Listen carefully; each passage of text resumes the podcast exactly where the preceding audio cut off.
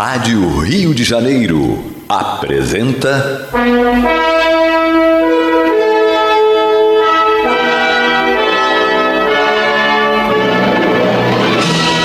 Caminho do Senhor. Um programa de estudos sobre a Bíblia Sagrada com revelações inéditas a respeito de muitos ensinamentos do Cristo de Deus, ainda não perfeitamente divulgados nem compreendidos. Um programa dedicado a todos os que amam o Senhor Jesus. Criação de Acácio Fernandes Moreira e Gastão Veríssimo Brandão.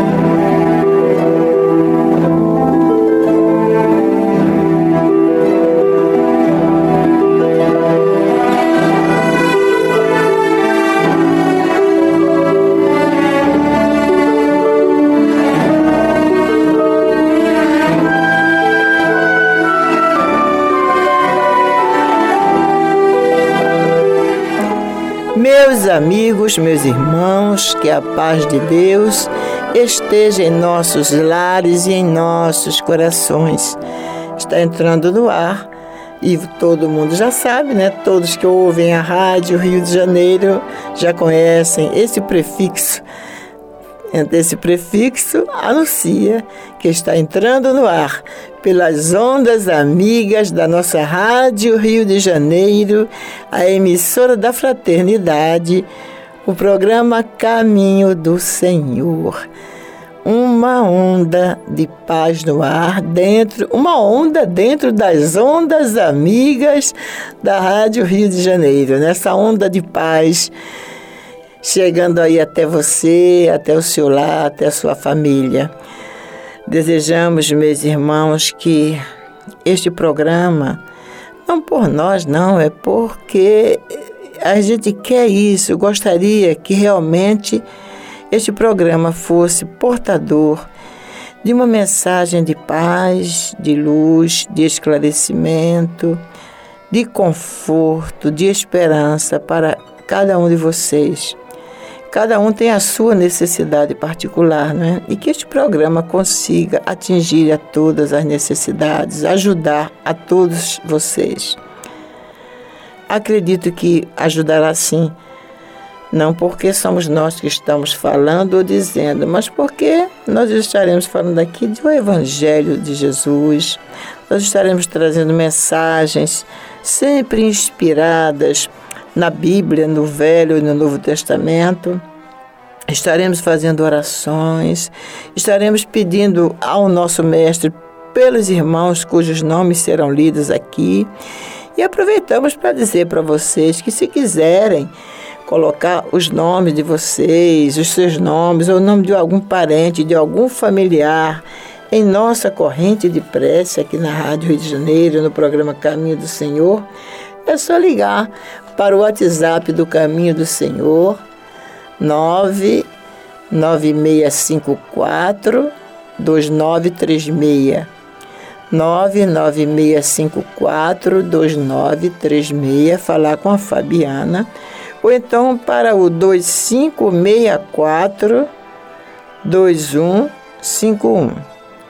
2564 2151 e falar com a Andréia.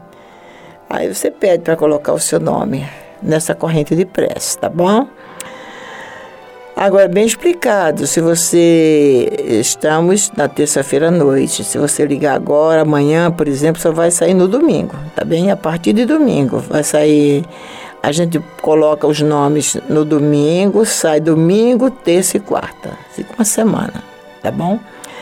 Mas dito isto, nós vamos então fazer a nossa prece inicial, porque hoje é dia do nosso culto cristão do Evangelho com vocês. Vamos para a prece inicial do nosso culto de hoje.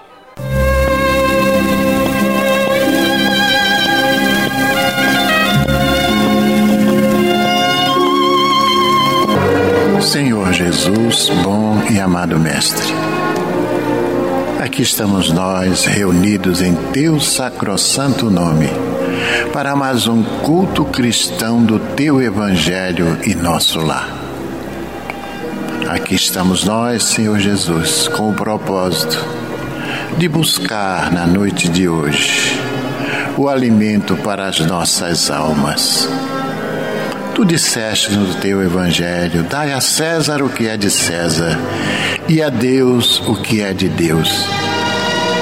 Mas, via de regra, Jesus, nós damos todo o tempo da nossa vida em busca da satisfação das nossas necessidades, e que são muitas, tu sabes. Mas é necessário, Senhor, que tiremos pelo menos uma horinha por semana para dar a Deus o que é de Deus, ou por outra, para dar a nós mesmos, porque nós estamos buscando, Senhor, o alimento para as nossas almas, não é? O equilíbrio para o nosso espírito para que possamos nós, durante o tempo que estamos aqui neste planeta de provas e expiações, estarmos contritos contigo, conscientes de que estamos desenvolvendo um trabalho de evoluir um trabalho para elevar o nosso espírito. E que não nos esqueçamos, Senhor, que a vida do espírito ela é contínua, horas aqui, horas na espiritualidade. Que nesta noite esses amigos espirituais que nos assistem possam fazer uma limpeza espiritual em cada um de nós, em nosso ambiente, que eles possam colocar nesta água que está sobre a nossa mesa o remédio necessário aos nossos males, físicos ou psíquicos e que em teu nome, em nome desses falangeiros do bem que nos assistem, acima de tudo e de todos, em nome de Deus, pedimos permissão para considerar iniciado o nosso culto cristão do Evangelho do Lar da noite de hoje e que assim seja.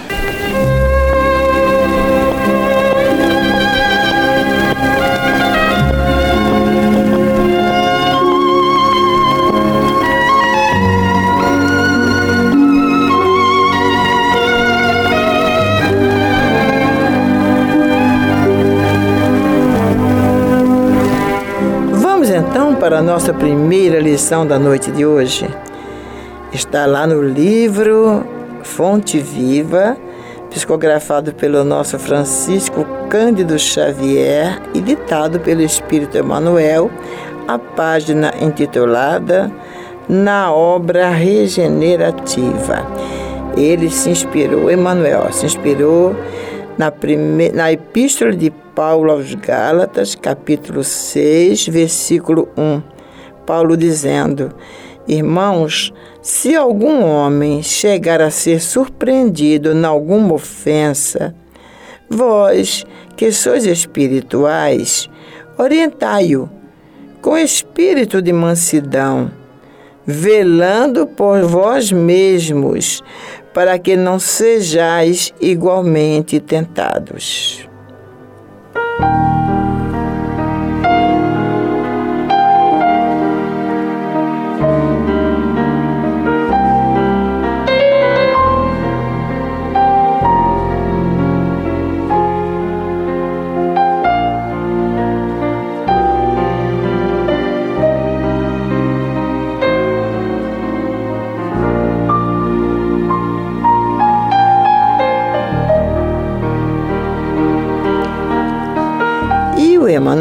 Diz o seguinte, sobre esta, este versículo da Epístola de Paulo aos Gálatas.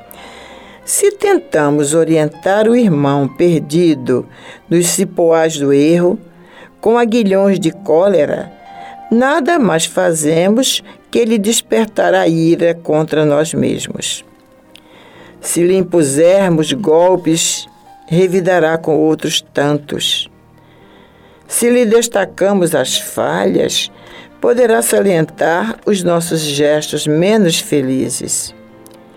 Se opinamos para que sofra o mesmo mal com que feriu a outrem, apenas aumentamos a percentagem do mal em redor de nós. Se lhe aplaudimos a conduta errônea, aprovamos o crime.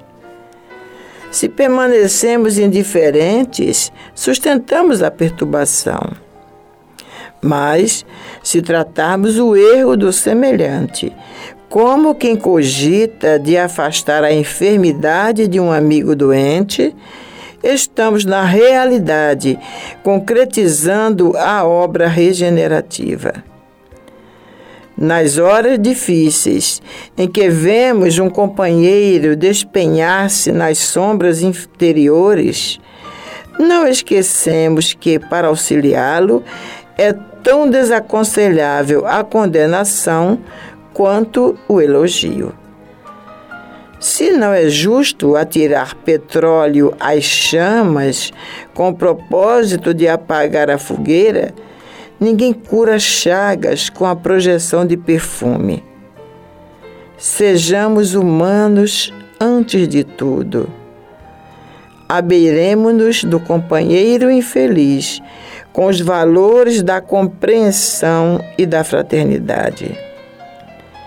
Ninguém perderá exercendo o respeito que devemos a todas as criaturas e a todas as coisas.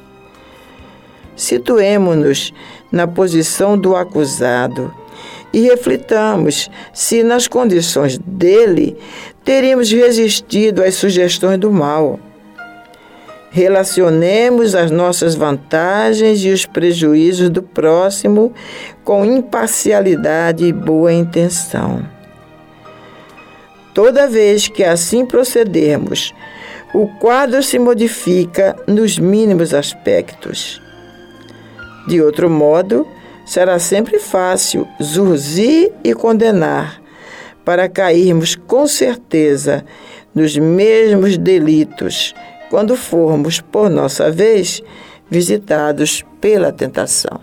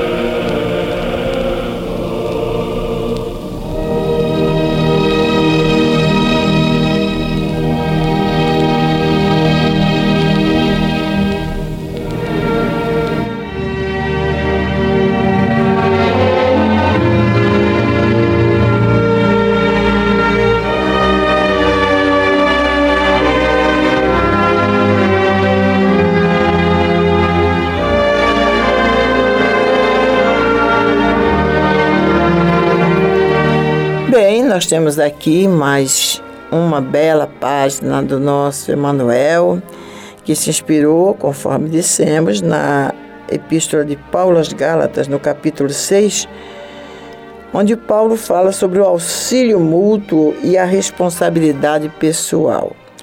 E que, e que a, o versículo fala exatamente isso, né? Irmãos, se alguém for surpreendido em alguma falta, vós, que sois espirituais, é, vós que já tem algum conhecimento, né?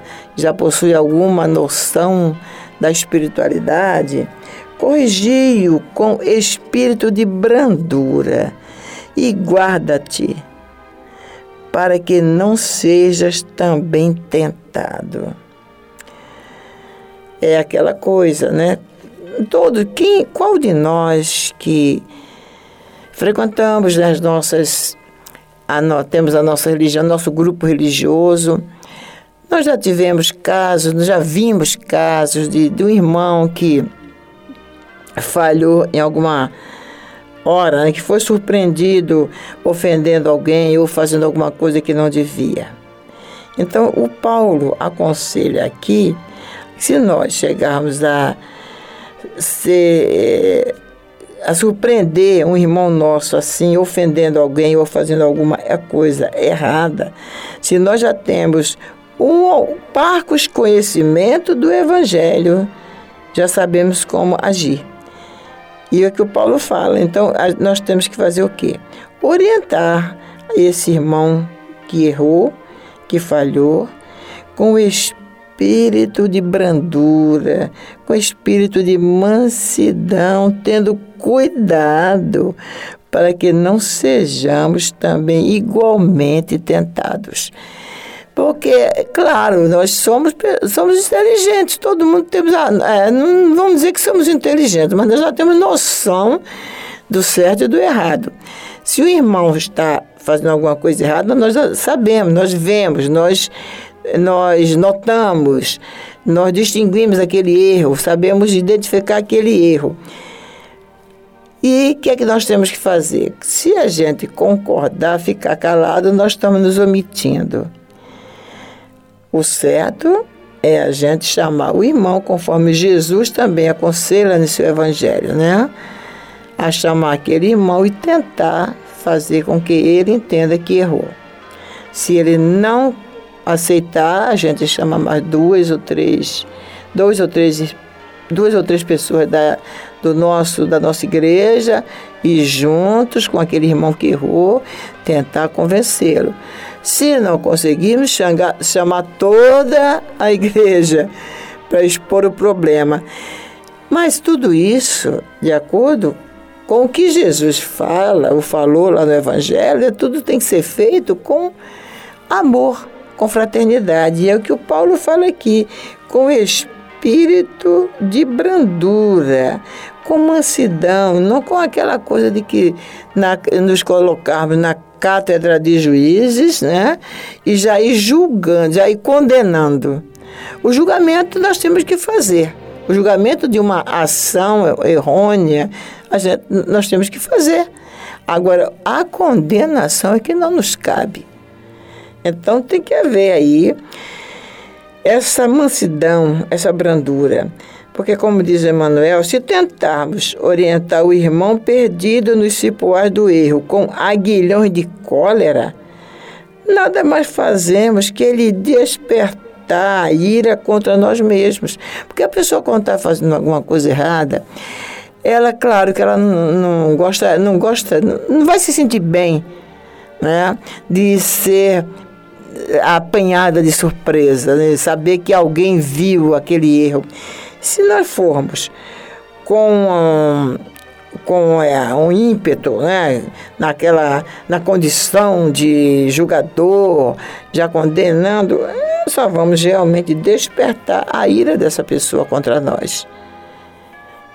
Se a gente impor para ela golpes, ela vai revidar com outros golpes. Se nós chegarmos perto de uma pessoa, num caso assim, e destacarmos as falhas dessa pessoa, ela poderá salientar os nossos gestos menos infelizes. Então nós temos que ter cuidado, porque se alguém erra, nós não podemos esquecer que nós também já erramos e muito. De repente, aquela pessoa que está errando agora, que nós estamos querendo ajudar, queremos ajudá-la a sair do erro, ela já presenciou também um erro nosso e ficou calada. Então é aquela coisa de saber nos colocarmos no lugar do outro com empatia mesmo, com sentimento de fraternidade. Não vamos aplaudir uma conduta errônea, não é? Porque aí estaremos aprovando um crime, uma, uma coisa errada. Não vamos permanecer indiferentes, porque aí nós vamos sustentar, nós vamos é, ajudar a disseminar uma perturbação no ambiente. Mas, como diz Emmanuel, se tratarmos o erro do semelhante como quem cogita de afastar a enfermidade de um amigo doente, estamos, na realidade, concretizando a obra regenerativa. É olhar para aquele que está errando, para aquele que errou, como uma pessoa que está enferma. Um amigo nosso, alguém que a gente ama muito, que está enfermo e que precisa de ajuda aí sim, nós estamos cumprindo com o que Jesus nos pediu, né? nos ordenou. Estamos concretizando essa obra regenerativa que o Mestre iniciou dois mil anos atrás. E diz Emmanuel: nas horas difíceis em que vemos um companheiro despenhar-se nas sombras interiores, não esqueçamos que, para auxiliá-lo, é tão desaconselhável a condenação quanto o elogio. Olha, olha o perigo, olha como é que nós ficamos numa, numa situação dessa, não é? Nas horas difíceis em que vemos um companheiro despenhar-se nas sombras interiores, não esquecemos que para auxiliá-lo é tão desaconselhável a condenação quanto o elogio. Então temos que ter um equilíbrio muito grande. Nós nem podemos ir condenando nem elogiando. Nós temos que ir com aquele equilíbrio, com aquela mansidão.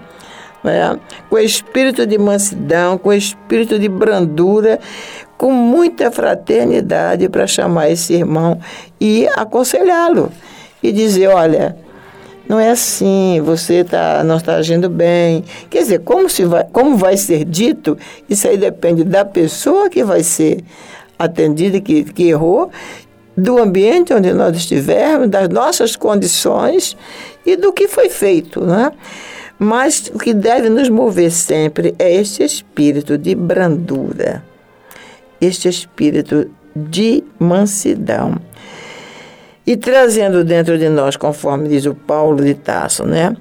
O cuidado, quando ele diz guarda-te e guarda-te para que não sejas também tentado, porque nós vamos a, a corrigir o erro de um irmão, né? nós vamos é, conversar com o irmão sobre um erro que ele cometeu, e nós temos que ter dentro de nós aquela uma palavrinha assim, ó, alguma coisa, cuidado Cuidado para que você não venha incorrer nesse mesmo erro. Então, é esse cuidado que nós temos que ter, esse cuidado que o Paulo nos pede que nós tenhamos, porque a gente hoje corrige um irmão que está fazendo alguma coisa errada, amanhã nós vamos fazer o mesmo, né? se nós, nós estivermos vigiando e orando.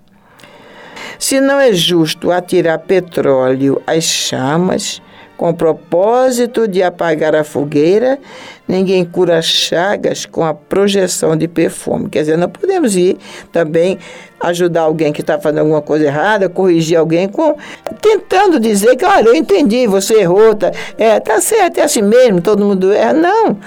A gente tem que ir corrigi-lo com brandura, mostrar que essa pessoa errou mas que todos nós somos passíveis de erros e vamos ajuda, estamos ali para ajudá-lo para que ele saia dessa. Né? E Emmanuel termina dizendo: Ninguém perderá, exercendo o respeito que devemos a todas as criaturas e a todas as coisas.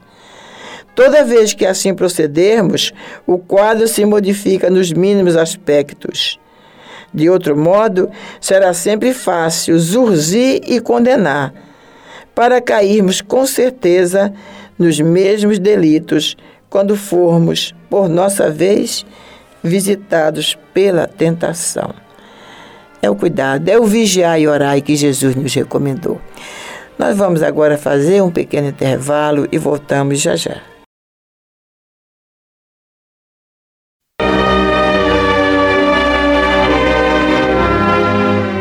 Este é o programa Caminho do Senhor, que é levado ao ar em três horários semanais.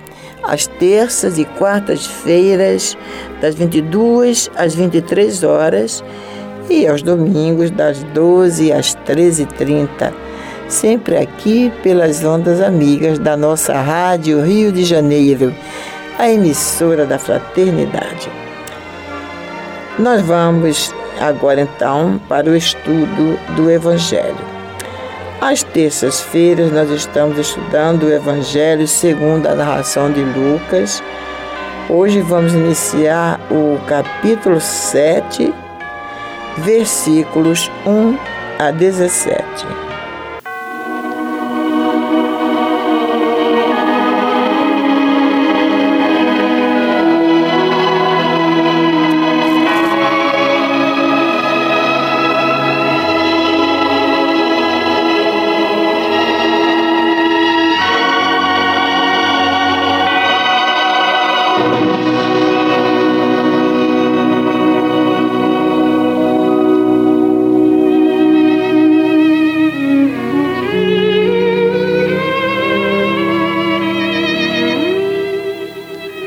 Tendo Jesus concluído todas as suas palavras dirigidas ao povo, entrou em Cafarnaum.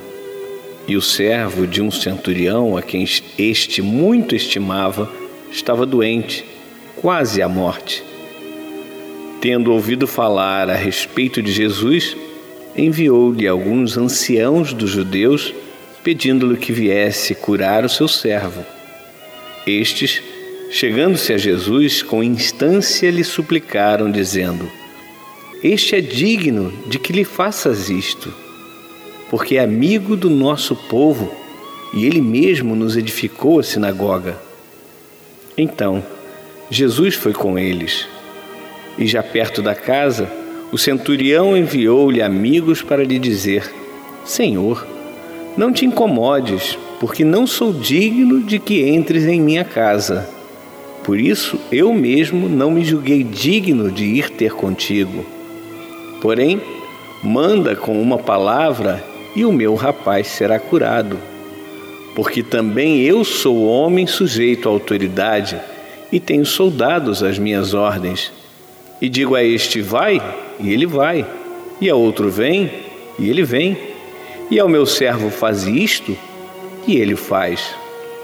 Ouvidas estas palavras, admirou-se Jesus dele e, voltando-se para o povo que o acompanhava, disse: Afirmo-vos que nem mesmo em Israel achei fé como esta. E voltando para casa, os que foram enviados encontraram curado o servo. Em dia subsequente, dirigia-se Jesus a uma cidade chamada Naim e iam com ele os seus discípulos e numerosa multidão. Como se aproximasse da porta da cidade, eis que saía o enterro do filho único de uma viúva, e grande multidão da cidade ia com ela. Vendo-a, o Senhor se compadeceu dela e lhe disse: Não chores. Chegando-se, tocou o esquife e, parando os que o conduziam, disse: Jovem, eu te mando, levanta-te. Sentou-se o que estivera morto e passou a falar, e Jesus o restituiu à sua mãe. Todos ficaram possuídos de temor e glorificavam a Deus, dizendo: Grande profeta se levantou entre nós e Deus visitou o seu povo. Esta notícia a respeito dele divulgou-se por toda a Judéia e por toda a circunvizinhança.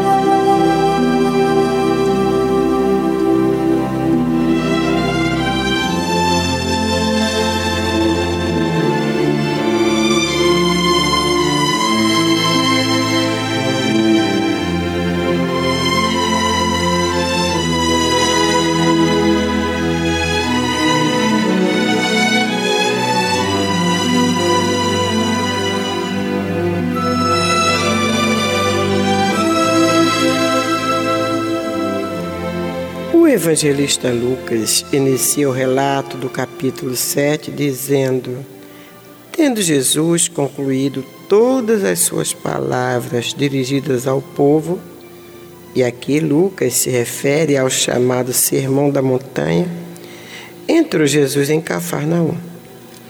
E o servo de um centurião, a quem este muito amava, estava doente, quase à morte. Tendo ouvido falar a respeito de Jesus, enviou-lhe alguns anciãos dos judeus, pedindo que viesse curar o seu servo.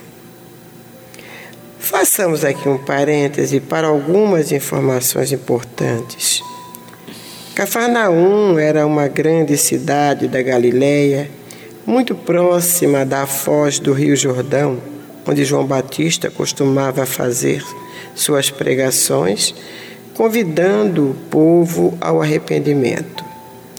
E como a cidade era um importante entroncamento de estradas comerciais, requeria do governo romano a presença de uma centúria para garantir a ordem política e vigiar o movimento das caravanas.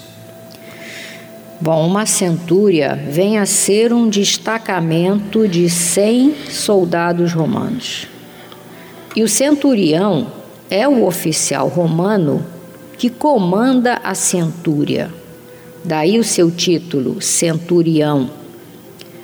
Isso posto, voltamos ao texto.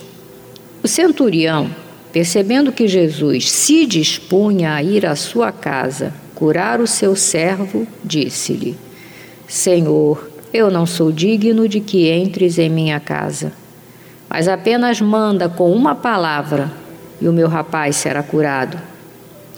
Lembra-nos, Pastorino, que o centurião era afiliado à religião oficial romana, cujo sumo pontífice era o próprio imperador Augusto. Portanto, considerado pagão em longo contato com os judeus, o centurião sabia que, em função do preconceito racial existente, nenhum israelita podia entrar em sua casa sem incidir nas impurezas legais que requeriam vários ritos cerimoniais de limpeza posterior. Após considerar-se indigno de receber Jesus em sua casa, sugere o centurião: apenas manda com uma palavra e o meu rapaz será curado. Com essas palavras, demonstrava o centurião o conhecimento que possuía dos segredos da vida espiritual.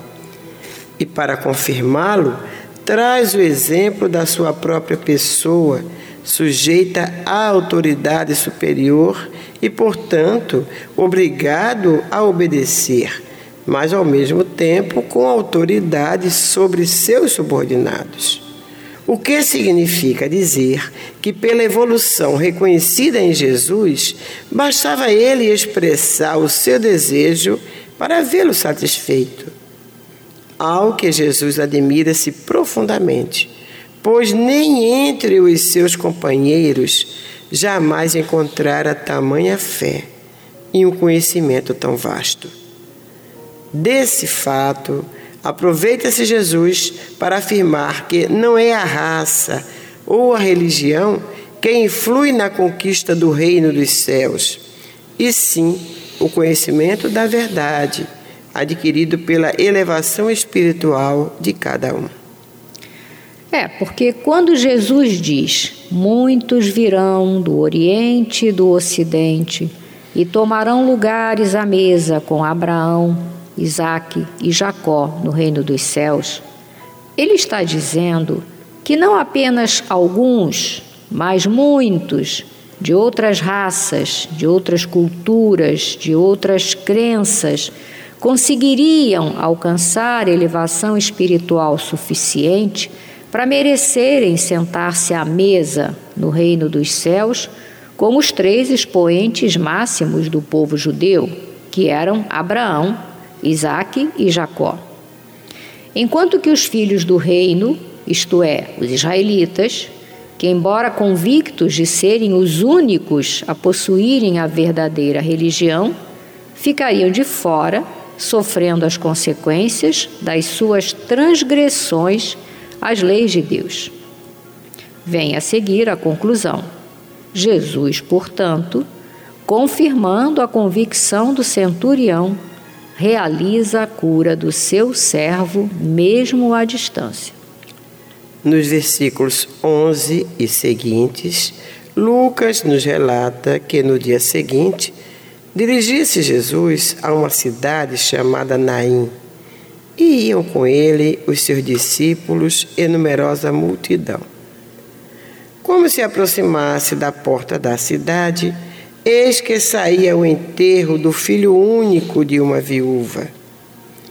E grande multidão da cidade ia com ela. Logo que o Senhor a viu, compadeceu-se dela e disse-lhe: Não chores. Aproximando-se, tocou o esquife e, parando os que o conduziam, disse: Moço, eu te mando, levanta-te. Sentou-se o que estivera morto e passou a falar. E Jesus o restituiu à sua mãe. Segundo o professor Pastorino, a vila de Naim, existente até hoje com o mesmo nome, fica a sudoeste de Nazaré, a sete horas de Cafarnaum. Era costume no Oriente carregar os cadáveres numa padiola coberto com um lençol. Jesus toca o esquife, fazendo parar o féretro, e com simples ordem desperta o jovem e, num gesto de suprema bondade, entrega-o à sua mãe. Sabemos que há muita discussão exegética a respeito da ressurreição. Nada vemos de extraordinário neste fato, conseguido em certas circunstâncias e até por meios mecânicos usados pela medicina dos nossos dias. Desde que a alma não se tenha desprendido do corpo, ou seja, desde que não tenha sido rompido o cordão prateado, há a possibilidade de fazer que o espírito retome o comando do grupo celular que constitui o corpo. Para a criatura detentora de conhecimentos espirituais, com clara e segura visão dos diversos planos físico, etérico, astral, não é difícil ver que o espírito ainda está ligado ao corpo. Portanto, se o corpo está em condições rígidas e seus órgãos com funcionamento razoável, ele pode conseguir que a psique retome a direção do conjunto de células que ainda não está descontrolado, despertando o corpo embora este já esteja cadaverizado, isso entre aspas, em estado letárgico ou cataléptico. Para quem queira melhor se esclarecer sobre este assunto, convém consultar o livro A Gênese de Allan Kardec, no título Os Milagres segundo o Espiritismo mais precisamente no capítulo 12, e vocês irão entender perfeitamente o que se passou ali.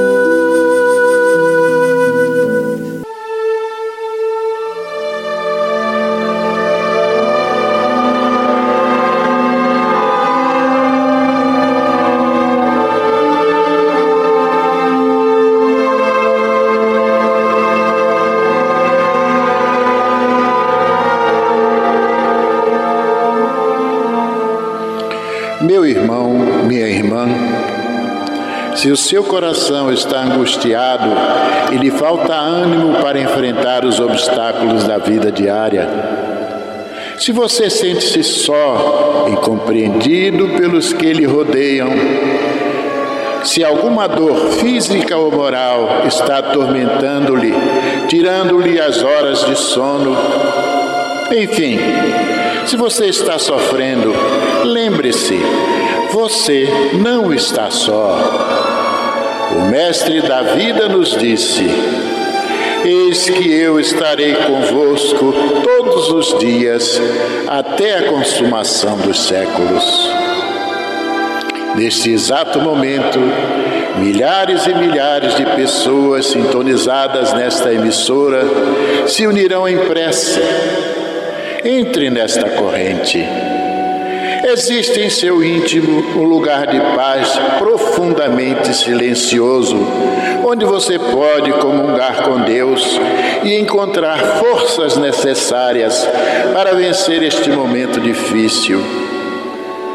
Como disse o salmista, Deus é o nosso refúgio e fortaleza, socorro bem presente nas horas de tribulação. Abra o seu coração numa prece sincera, entregue-se confiantemente aos cuidados deste Pai amoroso e bom e confie. Os impossíveis para os homens são possíveis para Deus. Vamos envolver em nossa corrente de preces de hoje os nomes de alguns irmãos e, mesmo que o seu não esteja nesta relação, sinta-se incluído, meu irmão, sinta-se incluída, minha irmã.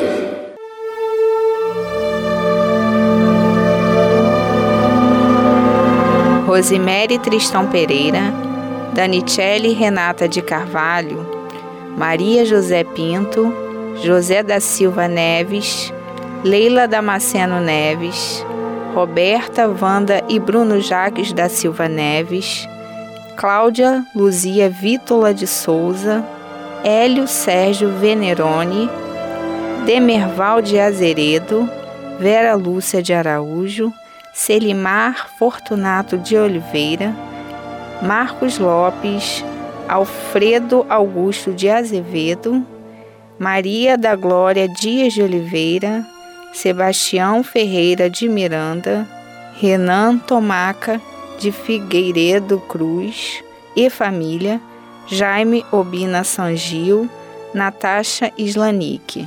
Vamos falar com Jesus.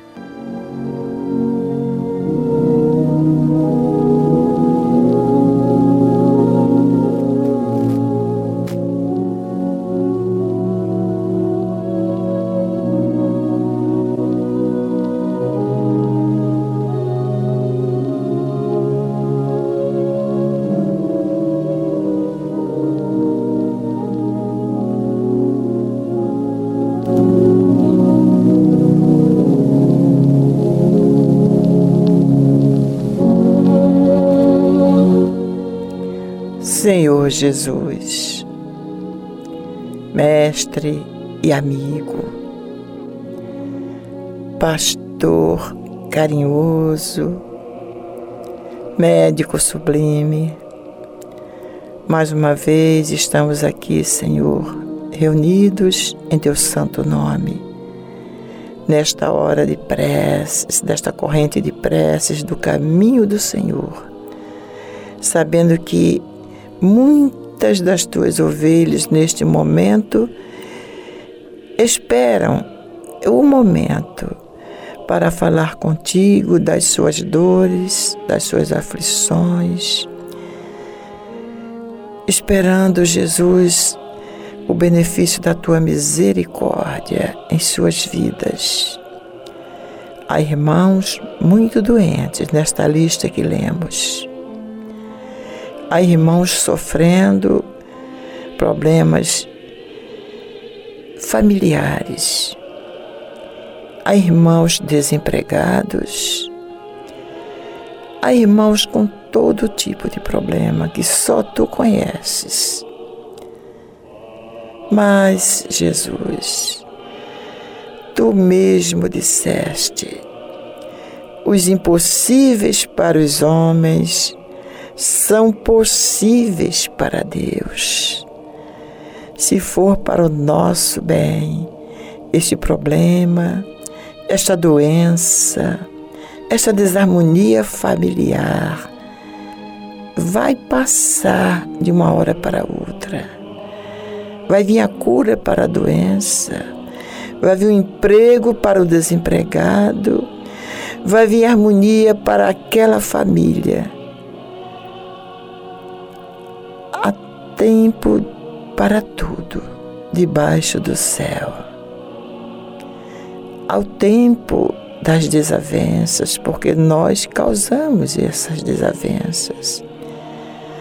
Ao tempo da doença que nós buscamos, ao tempo do desemprego que precisamos passar, mas ao tempo da renovação, porque conforme diz o próprio Salomão, Deus faz novas todas as coisas ao tempo da renovação. Que Ele renove em nós a esperança, a fé, a certeza de que dias melhores estão a caminho de cada um de nós. Que há um sol brilhando além de toda nuvem e que tudo vai passar. Só precisamos confiar, acreditar fazendo a nossa parte, conforme diz o nosso Emanuel. Ora, trabalha e confia. Estamos nas tuas santas mãos, Jesus, que se faça a vontade do nosso Pai Celestial em nossas vidas. Que assim seja. Benção, Jesus.